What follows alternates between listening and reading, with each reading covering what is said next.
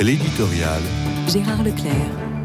Emmanuel Macron a évidemment centré hier place Vendôme son éloge de Robert Badinter sur l'abolition de la peine de mort obtenue par l'ancien garde des Sceaux après des années de combat. Mais il s'est bien gardé de mentionner que le même Robert Badinter était très fermement opposé à l'inscription de l'euthanasie dans la loi.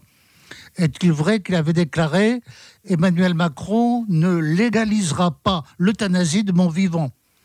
Faut-il comprendre que ce veto constituait l'ultime obstacle à cette introduction du droit à donner la mort dans la loi?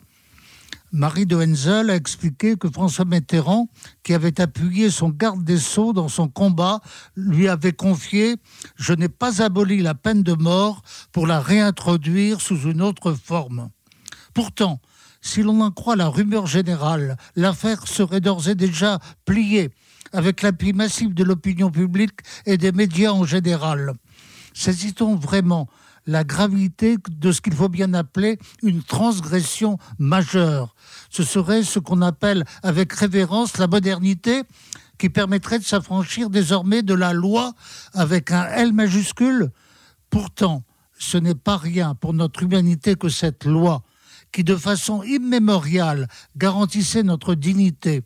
Le philosophe permanent le rappelle dans un débat passionnant avec Alain Finkielkraut, publié dans le mensuel L'Incorrect.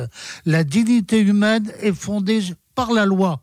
Si les hommes ne peuvent pas faire ce qu'ils veulent des autres et d'eux-mêmes, c'est parce qu'il y a une loi qui le leur interdit, une loi qui se décline dans les commandements du décalogue.